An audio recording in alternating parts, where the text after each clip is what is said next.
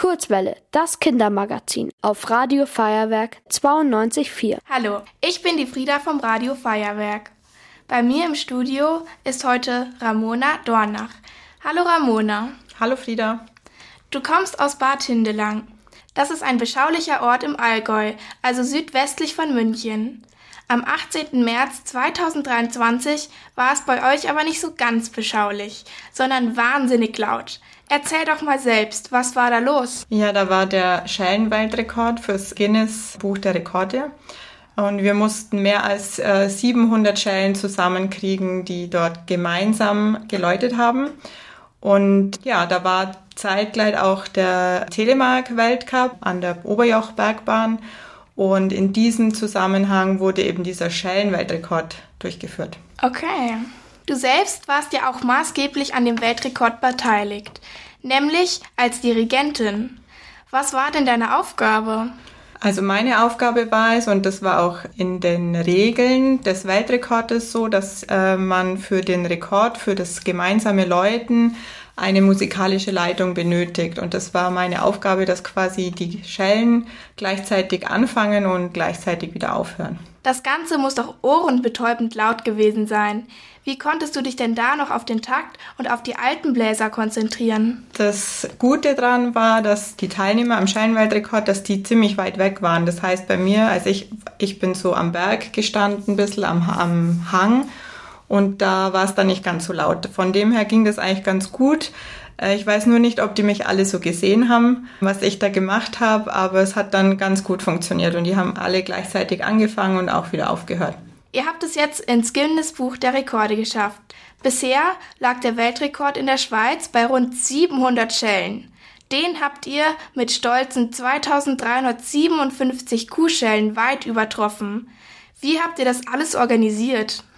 Also man hat im Vorfeld die Werbetrommel gerührt, ähm, im Internet über die Allgäuer Zeitung und es kamen dann unglaublich viele Menschen mit Kuhschellen an diesem Tag. Es war strahlender Sonnenschein und am Einlass gab es dann so Startnummern. Ich glaube, es waren ursprünglich 1200 Startnummern geplant und man hat dann die Schelle gezählt. Also das heißt, jeder konnte auch drei Schellen, vier Schellen, wie auch immer mitbringen nur die Kuhschellen wurden gezählt, also nicht die Personen, sondern die Schellen. Und jeder, jede Schelle hat eine Startnummer bekommen, die dann natürlich nicht ausgereicht haben. Und dann musste man spontan mit Strichlisten die Kuhschellen zählen. Es war auch so, dass die Schellen eine bestimmte Größe haben mussten. Das heißt, die Leute am, am Einlass haben das auch abgemessen, wie groß die Schellen sind, ob die groß genug sind für den Weltrekord. Und dann durfte man erst auf das Gelände gehen. Und dann ähm, war eine Notarin da, die dann die, die Anzahl der Schellen bestätigt hat und somit den Rekord auch bestätigt hat. Ich habe mal gegoogelt, wie viele Menschen in Bad Hindelang leben. Das sind knapp 5000 Menschen. Es standen also fast halb so viele Menschen, wie in dem Ort leben, mit einer Kuhstelle da. Das stelle ich mir richtig aufregend vor. Wie hast du dich dabei gefühlt? Also ob es wirklich 2000 Menschen waren, äh, wissen wir ja nicht, weil man ja die Kuhschellen gezählt hat. Es waren auf jeden Fall gefühlt ja 1000 Menschen da. Es war schon aufregend. Ich wusste eigentlich lang nicht genau, wie das funktioniert.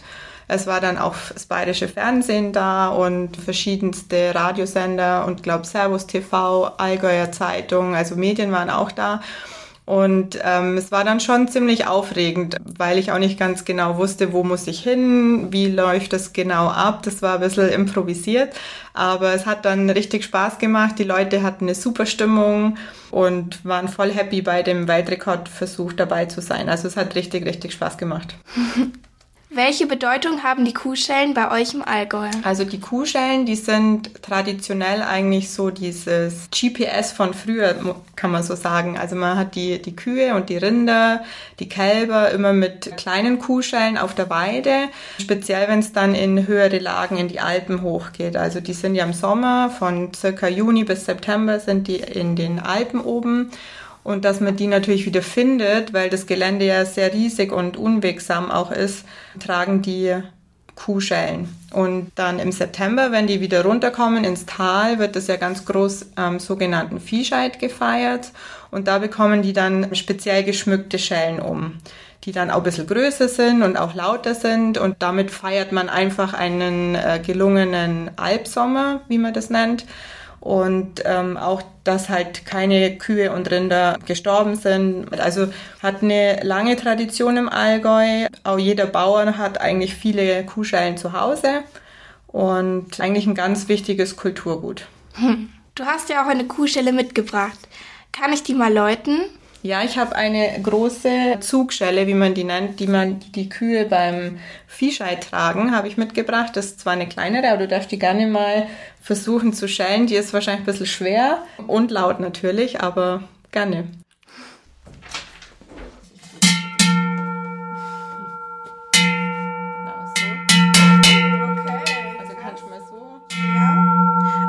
Ganz schön laut. Also ich finde das aber eigentlich richtig schön. Und sowas tragen die Kühe dann immer um den Hals. Nicht immer, also die ist jetzt speziell für, für den Viehscheid, okay. wenn die dann von den Alpen wieder runterkommen ins Tal. Und dann ah, sind die okay. so geschmückt und auch ein bisschen größer. Sieht richtig schön aus. Danke, dass du dir heute Zeit genommen hast, zu uns hier ins äh, Radio Feuerwerk zu kommen. Und mir hat sehr viel Spaß gemacht. Wie gesagt, Dankeschön. Danke auch. Ihr wollt auch ins Radio? Dann macht mit bei der Kurzwelle. Schreibt einfach eine E-Mail an radio@feuerwerk.de.